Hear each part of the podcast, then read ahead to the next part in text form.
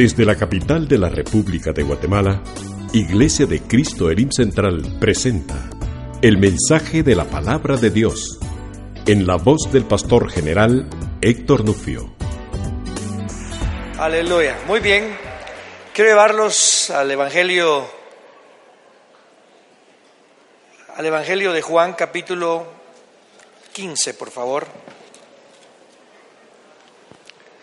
Lo que hemos visto, lo que hemos oído, lo que hemos visto y lo que hemos palpado de lo que es el Señor Jesucristo.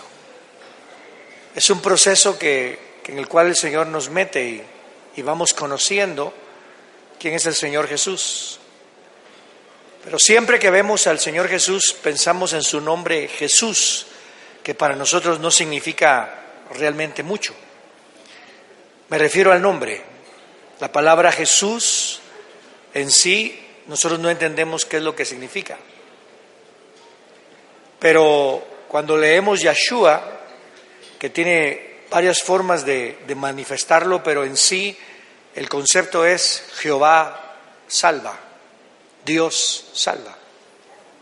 Entonces cuando alguien se le acercaba, digamos, a, a Jesús en hebreo, le decían Yeshua, la gente sabía que significaba Jehová salva, Jehová salva. Pero se utilizaba también el nombre de Jehová, Dios salva, Elohim salva, Adonai salva, pero realmente es Jehová salva, porque los nombres en sí siempre eran importantes no para declarar que haya diferentes dioses o diferentes formas de manifestación de Dios, sino para manifestar la diferente relación que tenía. Por ejemplo, cuando se habla de El Shaddai, es el Dios todopoderoso. Es un Dios que la palabra El Shaddai significa la que tiene pechos, imagínense. Entonces mucha gente pensaba, bueno, si eso significa El Shaddai, el todopoderoso, el que tiene pechos, entonces es mujer Dios. Pero lo que está hablando es de la relación, que Dios es tan glorioso que Él es bueno para darte vida y es bueno para sostenerte durante la vida. Él no solamente me hizo nacer de lo alto, sino que ahora me sostiene desde lo alto a través de su palabra. Entonces las diferentes formas de dar el nombre, por ejemplo, el Elión, que es el Dios todopoderoso, que está en todo el universo, es una relación con su creación. Pero cuando se hablaba con Jehová, se hablaba en la relación con Israel en el pacto. Entonces cuando vemos a Jesús, tengo que entender algo. Jehová salva, Dios salva, Jehová salva. Entonces entiendo que Él está hablando en relación y está diciendo que Él tiene una relación muy importante y una relación muy definida con aquellos con los cuales tiene pacto. ¿Me explico? Quiero que entienda eso. Usted está bajo el pacto, el pacto es en Jesucristo. La relación del Padre está con usted. Usted tiene libre entrada a la presencia del Padre. ¿Entendió eso, verdad?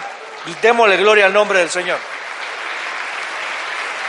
Tal vez para, para explicarlo un poquito mejor, eh, yo soy mi nombre es Héctor, y no sé cuántos Héctor hay aquí, pero la palabra Héctor significa el que persevera.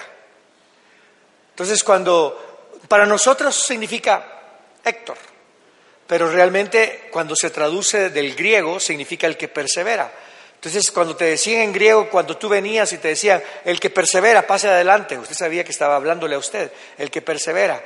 Ahora yo me imagino cuando el Señor me ha visto a mí en depresión o me ha visto que estoy cansado, me llama y me dice, venga para acá el que persevera. Qué curioso, ¿verdad? Pero miren en mi relación con mi familia, soy esposo, soy padre, soy hijo, soy nieto y soy abuelo. Pero mi naturaleza no cambia. Lo que cambia es la relación. ¿Me expliqué? Yo soy el mismo como esposo, como padre, como hijo, como abuelo, como nieto, como tío y cualquier otra relación. La persona sigue siendo la misma. Cambió la, cambió la relación que tenía. Entonces cuando venimos a Jesús tenemos que entender que ahí se está manifestando la relación de Dios con nosotros. Ya no solamente es el creador del universo, que antes era el creador nada más del universo, ahora es mi Padre que está en los cielos, aleluya. Ya no es solamente al que salva, sino que es el que me engendra y el que me está preparando herencia en el nombre del Hijo. De, y démosle ese aplauso fuerte al que vive. Va cambiando la relación y, tu mente se, alegra de ver eso. Esto es, precioso. Por eso estábamos cantando el coro que decía, adoraremos al Dios de Israel. Entonces decimos, ah, entonces nos metimos en israelitas, ahora estamos hablando, es que se le llama el Dios de Israel por el Dios del pacto.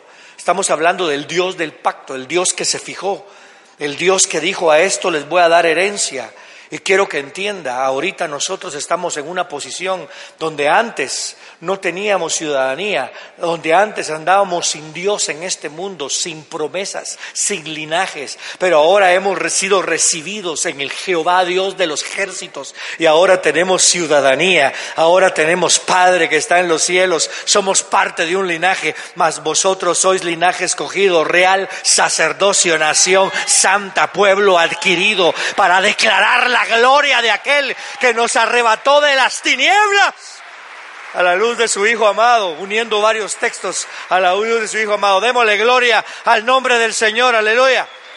¿Está entendiendo? Es importante ir entendiendo el pacto, porque si no entendemos el pacto, cuando hablemos del Señor Espíritu Santo no vamos a entender bien qué es la personalidad del Espíritu.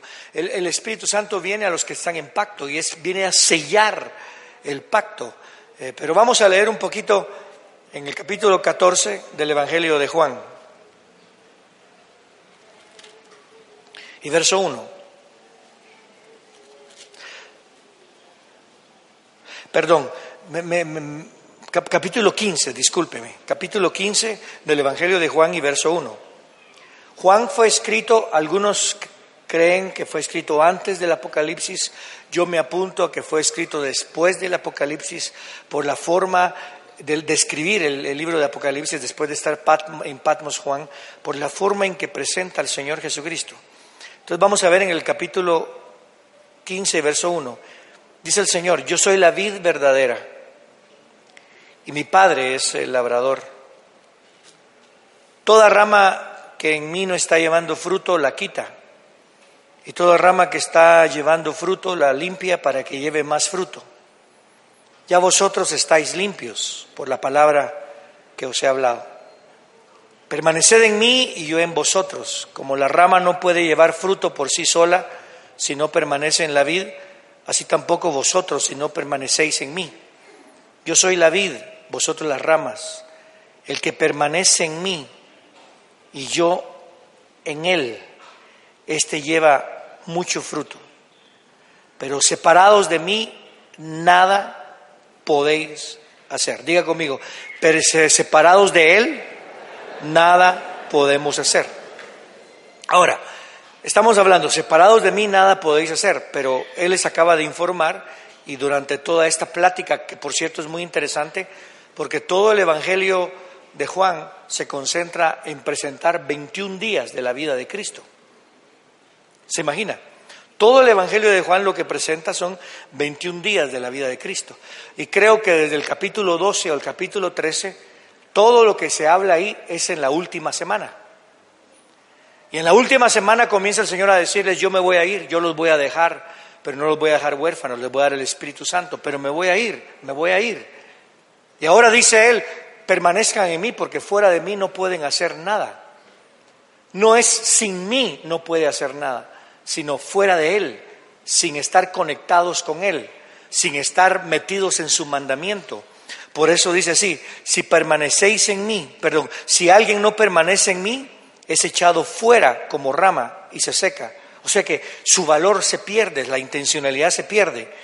Y recogen las henchas, las llamar, si permanecéis en mí y mis palabras permanecen, mis palabras permanecen en vosotros, pedid lo que queráis o pedid lo que necesitéis y os será hecho.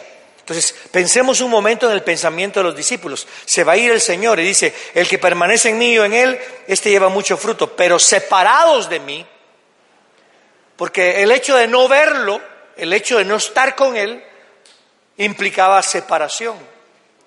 Pero por eso el Espíritu Santo viene a nosotros para sellar el pacto que ya se cumplió y para poder entender que no estamos separados de Cristo. Aunque no le veamos, aquí está. Aunque no le podamos tocar, aquí está. Aunque no lo podamos sentir, aquí está. Pase lo que pase, aquí está con nosotros porque Él prometió que iba a estar con nosotros todos los días de nuestra vida, aún hasta el fin del mundo. Le damos gloria al nombre del Señor. Muy bien. Ahora nos vamos a meter un poquito más en el texto. Lo primero que tiene que entender es que el Señor dice, yo soy la vid verdadera. Muchos comienzan a decir, bueno, Israel es la vid, la iglesia es la vid. No, la vid es Jesús. Aquí dice, yo soy la vid verdadera. Si dice vid verdadera, se puede, se puede interpretar en dos formas. Una es, una vid verdadera significa que hay otra vid que es falsa. Si hay algo verdadero, hay algo que es falso. En el pensamiento humano nuestro, así es. Sin embargo, en Isaías se le llama que la vid es, creo que está en Isaías, es Israel. A Israel le llama vid. Entonces nosotros decimos, bueno, si esta es la vid verdadera, ¿por qué no es Israel? Porque lo que está hablando el Señor aquí es, yo soy la intención por la cual aquella vid existía y era para provocar a todos a entender que yo soy la vid verdadera. Y sin embargo, aquellos que tenían mi reino, aquellos a los cuales les había dado los beneficios de mi reino, no me entendieron y no me reconocieron. A lo suyo vino y lo suyo no le conoció, no le reconoció. Entonces venimos y dice él, yo soy la vid verdadera. Enfoquen su mirada única y exclusivamente en mí. Van a venir muchas situaciones y muchas personas que le van a decir a alguien, miren, aquí está, vengan para acá, aquí está. No vayan. Y alguien le va a decir, yo soy, no vayan porque yo soy la vid verdadera y estoy con vosotros todo el tiempo. Es más, ustedes están conmigo y yo estoy con ustedes. Y dice, yo soy la vid verdadera. Ahora mire qué excelencia. La vid verdadera va a ser bien, bien tratada. Entonces dice, y mi padre es el labrador. Wow. Cuando yo leí esto, yo soy la vid verdadera y mi padre es el labrador. Yo me puse a pensar, primero, si yo estoy en la vid, porque yo soy parte de la vid, usted es parte de la vid porque estamos en Cristo, este Padre va a tratar con mucho cariño a esta vid. ¿Sí o no? Este Padre va a tratar, yo, recuerdo, recuerdo personas que, que guardan ropa, tal vez no toda la ropa, pero hay algo que, supóngase, que su padre fue militar y usted guarda una gorra de militar de su papá. Pero su padre también fue a la escuela, también fue a esto, fue a lo otro, pero esa, eso lo identificaba. ¿Y usted con qué cariño toma esa gorra? ¿Y con qué cariño la cuida? Ahora imagínense, nuestro Padre que está en los cielos va a tratar la vid con mucha responsabilidad, porque la vid verdadera es su Hijo, que murió en la cruz del Calvario, que fue sepultado y aquel que fue resucitado al tercer día. Y la vid verdadera es aquel que está sentado a la diestra del Padre. Démosle un aplauso fuerte al Señor. Mire el cuidado que va a tener el Padre. Entonces yo le puedo decir, si mi padre va, si el padre va a tomar cuidado de la viña que es su hijo, yo estoy tranquilo en ser parte de esa viña. Y yo no me quiero mover de esa viña.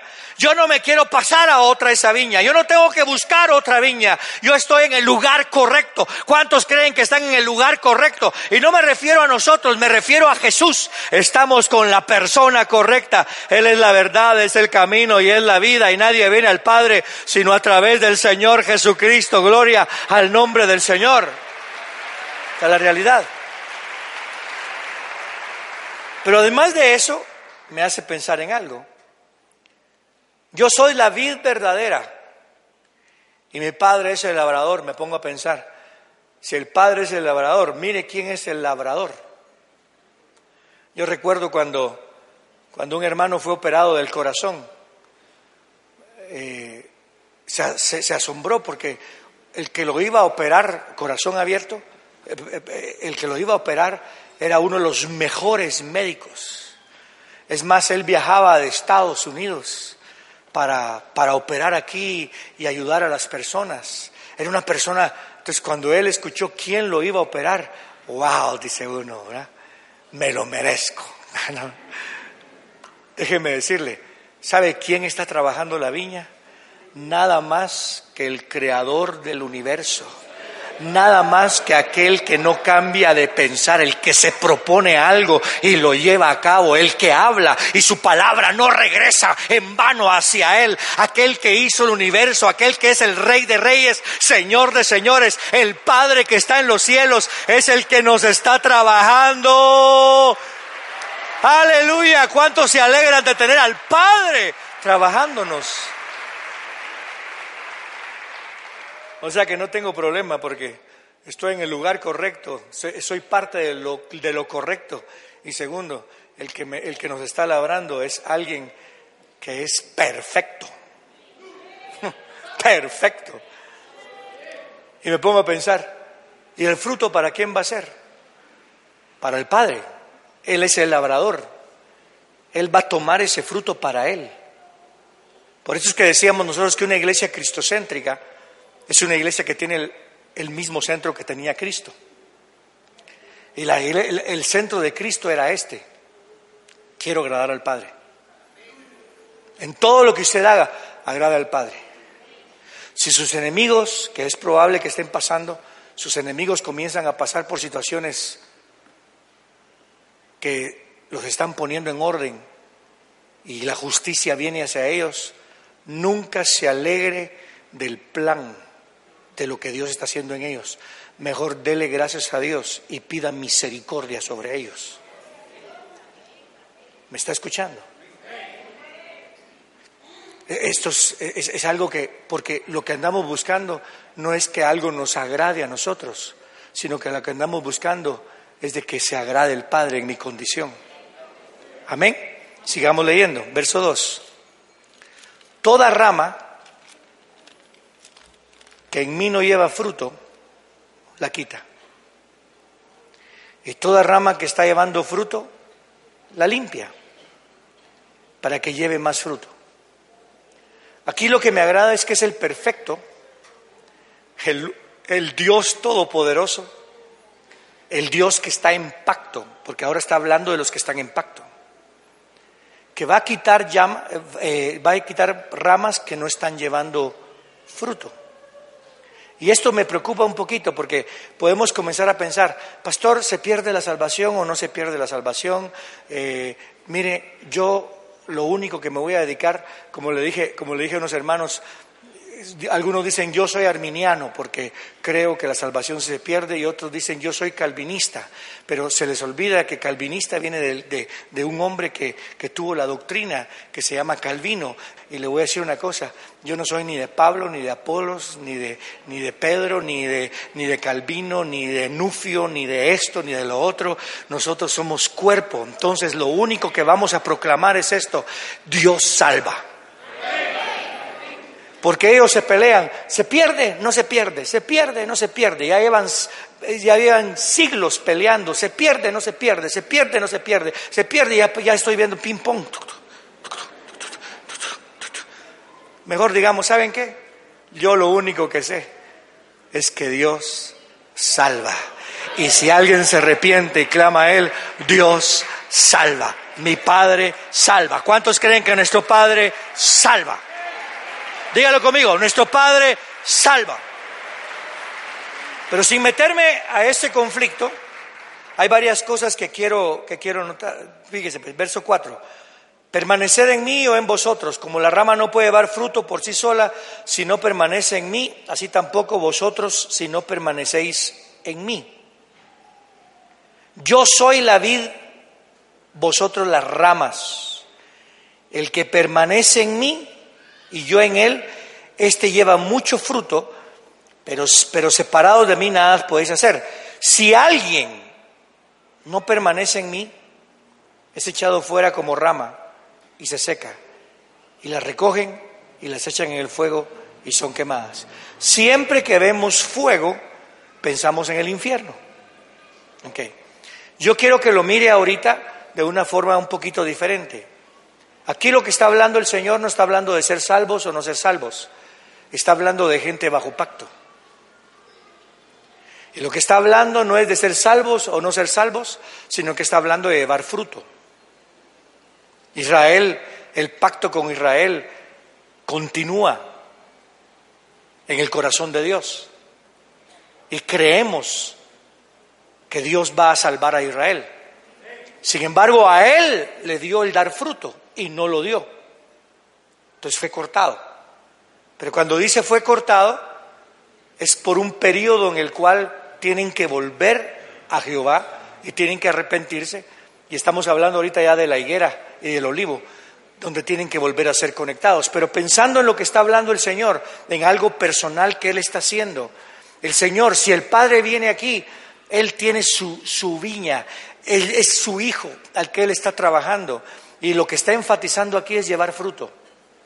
Entonces, por favor, su mente no se debe de fijar solamente, o mejor dicho, no debe enfatizar, ¿será que soy salvo? ¿Será que soy salvo? ¿Será que aquel es salvo? ¿Será que aquel es salvo? Bajo el pacto, nuestra mente se tiene que enfocar, voy a dar fruto, tengo que dar fruto, tengo que dar fruto, tengo que construir bien, tengo que construir bien. Por ejemplo, nosotros hemos escuchado varias, varias, varias personas que tienen un mensaje que nos preocupa. Pero lo que nos preocupa no es tanto, ¿será que son salvos o no son salvos? Lo que nos preocupa es, ¿será que están dando fruto o no? Mi preocupación ahorita no es ser salvo o no es ser salvo. Mi preocupación no es, ¿será que son salvos los que estamos en el IM central congregándonos o no somos salvos? Mi preocupación es, ¿estamos dando fruto o no estamos dando fruto? ¿Sí me doy a entender en eso? Porque a veces cuando nos fijamos solamente en salvación, Decimos, bueno, mi hijo no hace nada por el Señor, mi hijo no anda bien, mi hija no anda bien, no están dando fruto, perdón, mi hijo no están haciendo esto y lo otro, pero son salvos. Perdone, se nos olvida que nosotros somos la viña, se nos olvida que nosotros estamos bajo pacto, se nos olvida que estamos en el lugar, o mejor dicho, en la persona correcta y que el que lo está trabajando es perfecto. Nuestra vida no debe estar puesta en salvo o no salvo. En mi parecer debe estar puesta en le vamos a dar fruto al Señor porque somos hijos de pacto, mas somos linaje escogido, real sacerdocio, nación santa. Vamos a proclamar la gloria del Padre que está en los cielos. ¿Cuántos quieren darle fruto al Señor? Aleluya. Tenemos que agradarlo. Mire cómo su mente cambia cuando se mete en pacto. Cuando usted está casado con, una mujer, con un varón, cuando está casado con su cónyuge, su preocupación no es, ¿será que estoy casado o no estoy casado? Pero ahí anda, los casaron y siguieron el proceso y todo, sellaron y lo pusieron en el, en el ministerio, el ministerio, ¿cómo se llama? le hicieron el reporte que estaban casados, están apuntados ya, su apellido ya aparece con el apellido del varón, mujer, y después usted cuando está peleando con ella o están enojados, ustedes no dicen, ¿será que estamos casados usted? Cuando está en pacto, lo que usted tiene que pensar es en agradarse el uno al otro. Aló, métale un codazo a su esposo, hermana, con cariño. Agradame, decirle. Y el otro dígale, igualmente. ¿Me está escuchando?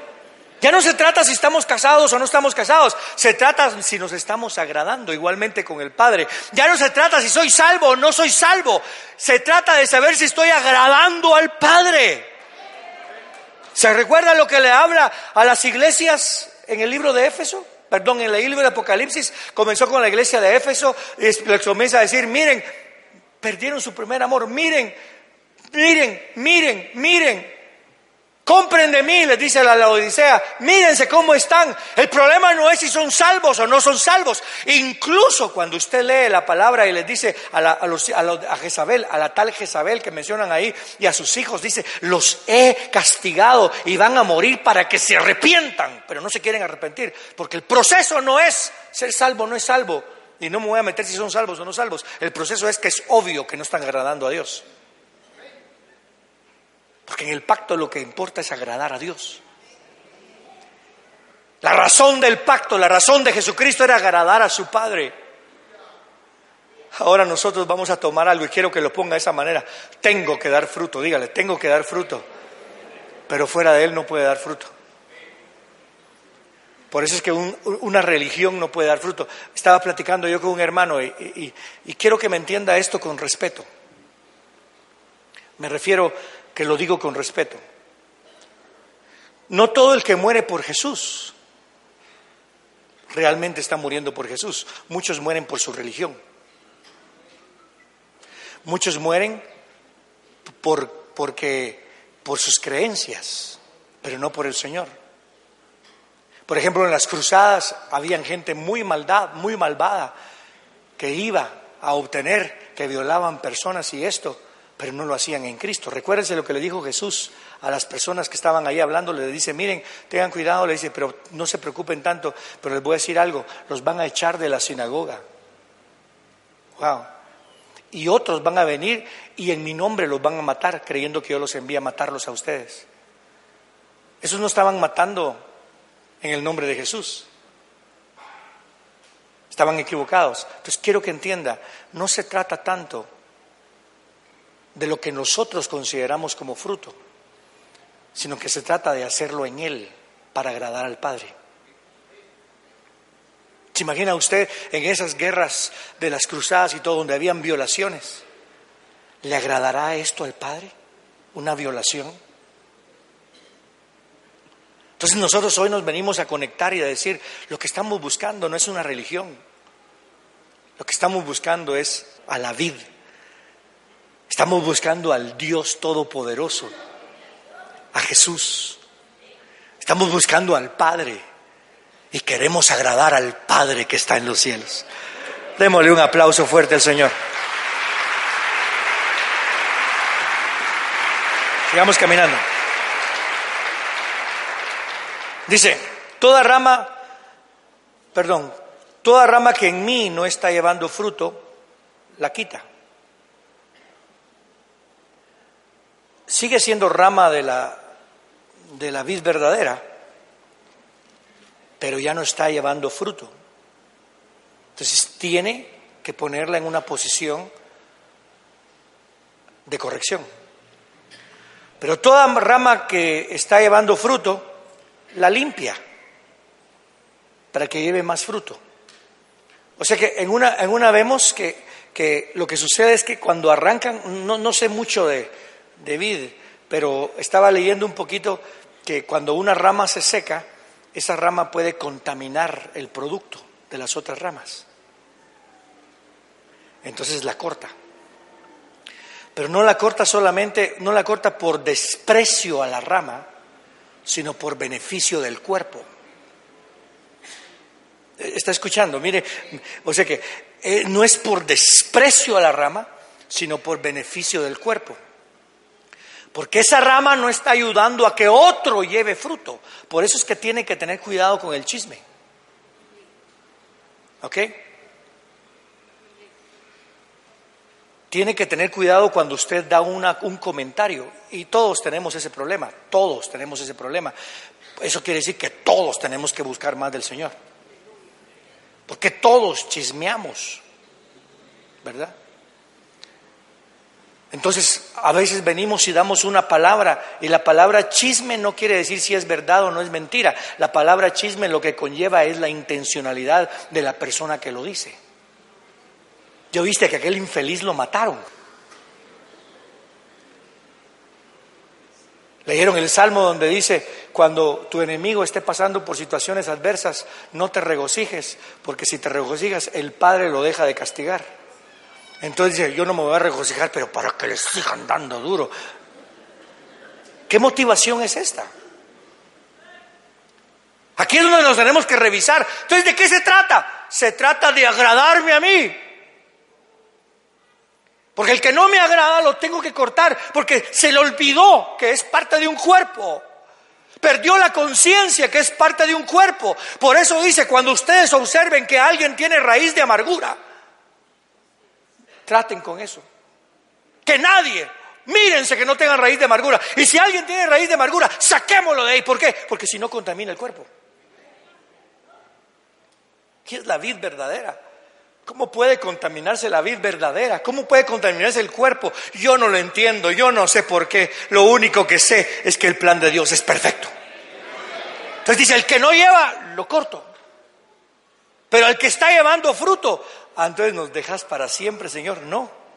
Al que esté llevando fruto, lo voy a, a toda rama que lleva fruto, la limpia, la poda. Y es muy parecida a la poda al arrancar una rama, es parecido. Pero se nos olvida que si nos poda es para que llevemos más fruto. Entonces quiero que piense que pasemos por lo que pasemos. La intención de Dios es dar más fruto.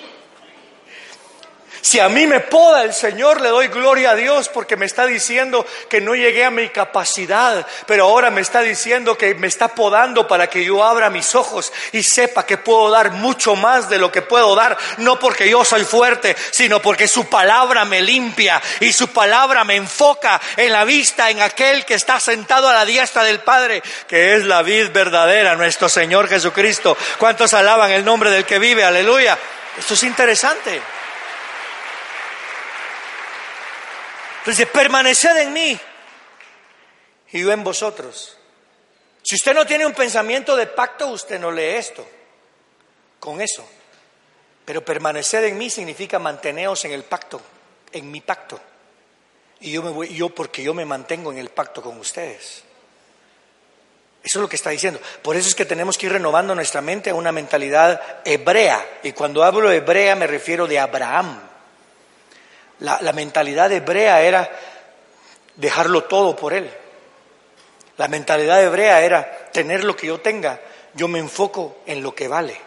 Cuando viene el Señor y le dice, Abraham, mira lo que te he dado, mira lo que, lo que tú tienes, le dice Abraham, sí, pero no tengo hijo. Y tú me prometiste que iba a ser padre de naciones. Mire, que Dios lo bendiga, que Dios lo prospere aquí en la tierra, que Dios eh, lo, lo, cubra, pero que su mirada nunca se quite del reino de Dios y su justicia, que es el Señor Jesucristo, y que usted sepa que todo es pasajero y que andamos buscando no una ciudad hecha por el hombre, porque si no nos regresamos al mundo, sino que andamos buscando una ciudad cuyo fundamento y hacedor es el Dios de la gloria. ¿Cuántos dicen amén a eso? Sencillo, sencillo. Que Dios le dé el novio más lindo que usted pueda conseguir, aunque sepa que no necesariamente el más lindo es el más lindo, sino que es de acuerdo a sus ojos también. Amén. Entonces piensa en esto, aunque se lo dé en su matrimonio, honre a Dios. Permaneced en mí o en vosotros. Quiero que entiendan esto, manténganse en el pacto conmigo. Yo me voy a mantener en el pacto con ustedes. Pero ustedes mantengan una realidad que lo que queremos es agradar a Dios. Como la rama no puede llevar fruto por sí sola,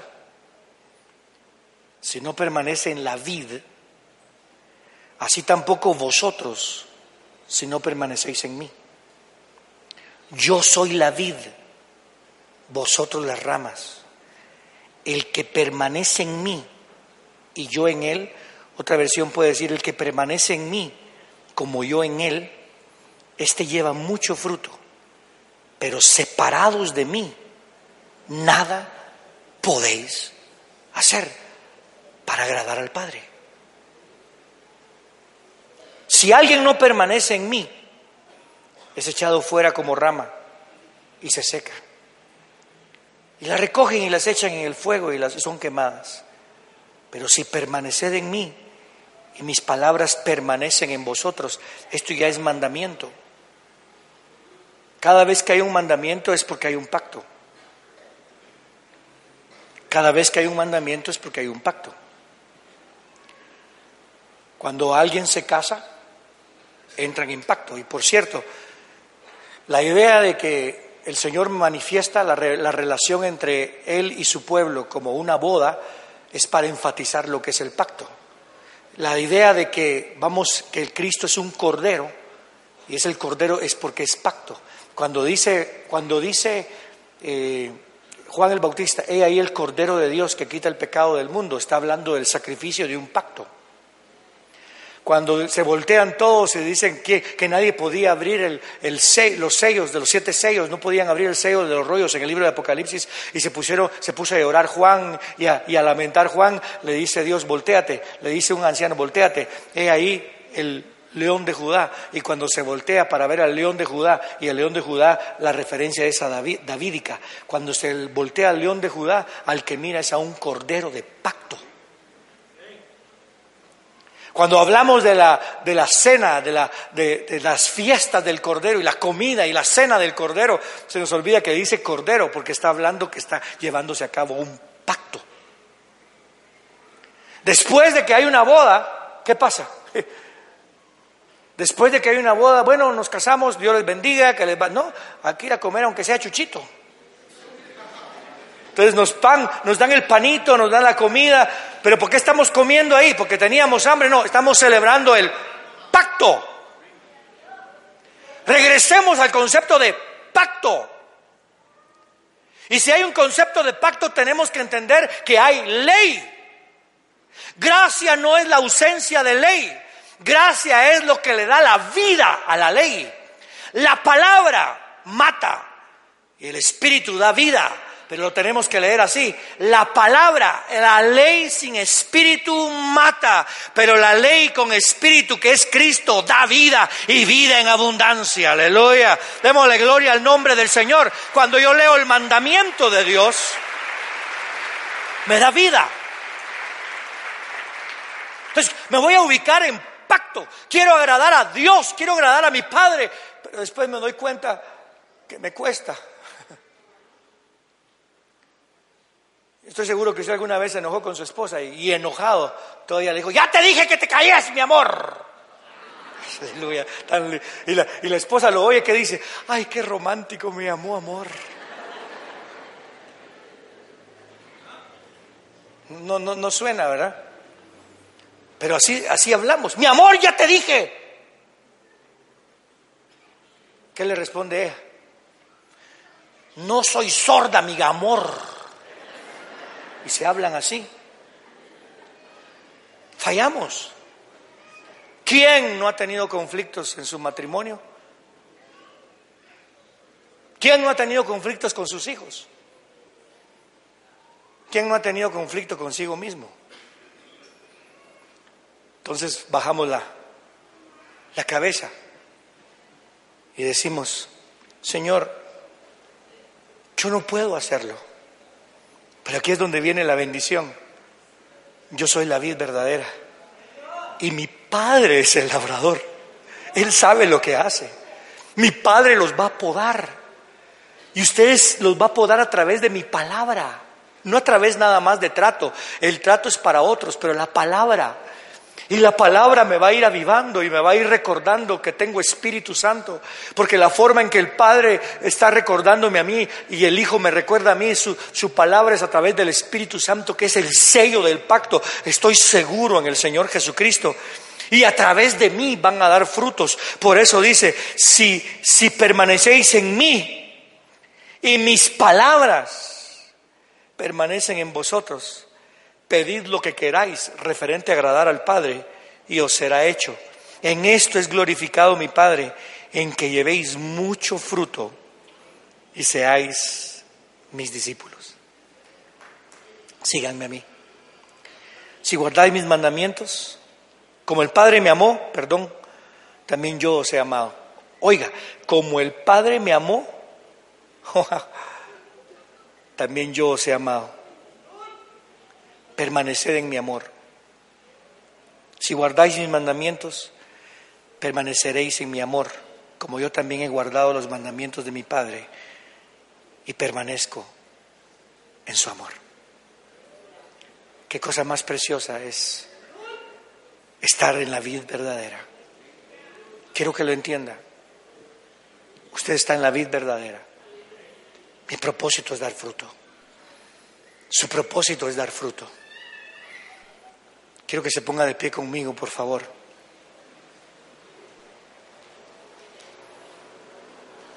Y le digamos al Señor, levante sus manitas, dígale, quiero dar fruto, Señor. Cámbiame mi mente de una mente religiosa y ubícame con una mente de pacto. Quiero que tome la decisión y diga conmigo, lo dejo todo, Señor, por agradarte a ti. Por agradarte a ti. Quiero que me oiga lo que le voy a contar. Ya se lo he contado varias veces. En una ocasión estaba pasando por, por una situación grosera y cuando uno pasa por situaciones groseras en su vida, uno dice, Señor, dime qué quieres de mí. ¿Qué quieres de mí? ¿A cuánto les ha ocurrido eso? ¿Por qué estoy pasando? ¿Qué quieres de mí? Y yo levanté mi voz y le dije, Señor, ¿qué quieres de mí? Yo te lo doy. ¿Qué quieres de mí? Y el Señor me habló mi corazón y me dice, lo quiero todo. Quiero lo bueno, y quiero lo malo. Quiero tus victorias y quiero tus derrotas. Quiero tu pureza, pero también quiero tu pecado. Wow, dije yo, ¿quién me ama así? Lo quiere todo. Quiero tu pasado, tu presente, tu futuro. Yo le dije, Señor, te lo entrego todo. En lo que se refiere a pecado, lo quiere hoy todo. En lo que se refiere a derrotas, todo lo viene a dejar delante del Señor. Pero en lo que se refiere a lo que nos gusta y a lo que amamos y lo que a Él le agrada, yo le dije, Señor, te lo doy todo. Y entonces me habló el Señor a mi corazón y me dijo, pero yo te lo voy a ir pidiendo poco a poco. Un día me va a pedir mi vida,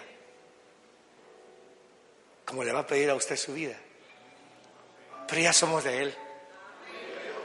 Y por eso es que decimos juntos, ya sea que vivamos, ya sea que muramos, somos del Señor. Levante su voz con su vocecita, dígale, te lo doy todo, dígaselo varias veces, te lo doy todo, Señor, te lo doy todo. Te lo doy todo, te doy mi pasado, mi presente, mi futuro. Te doy mis victorias y mis derrotas. Te doy mi pecado, Señor, y te doy mi santidad cuando he sido bueno. Te doy, Señor, lo bueno y lo malo. Te doy todo, te doy todo, te doy todo, te doy todo. Te lo digo hoy con tu pueblo, como iglesia te lo damos todo nuestro pasado como congregación, nuestro presente y nuestro futuro, todo es tuyo. Desde el 63, Señor, cuando se inició esta obra, todo es tuyo. Nuestros altos y nuestros bajos, nuestras victorias y nuestras derrotas, todo es tuyo.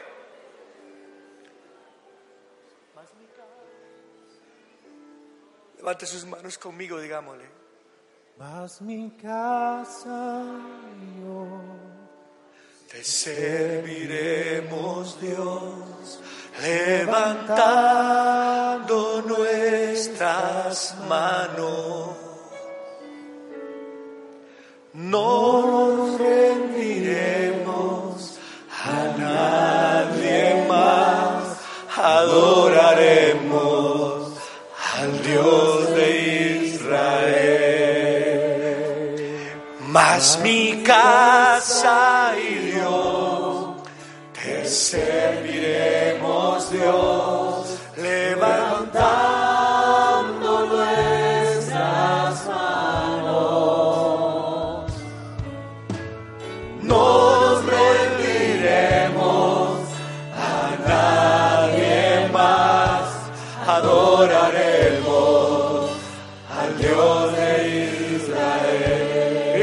Digámosle, tú eres santo,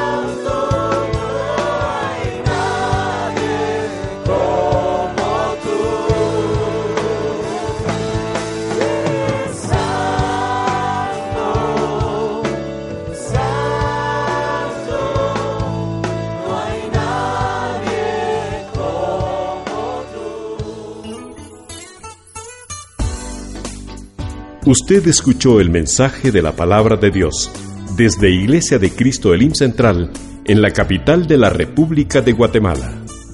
Si desea comunicarse con nosotros, puede llamar al teléfono 2202-2202 o visitarnos en www.elimcentral.org. Muchas gracias por escucharnos. Que Dios le bendiga.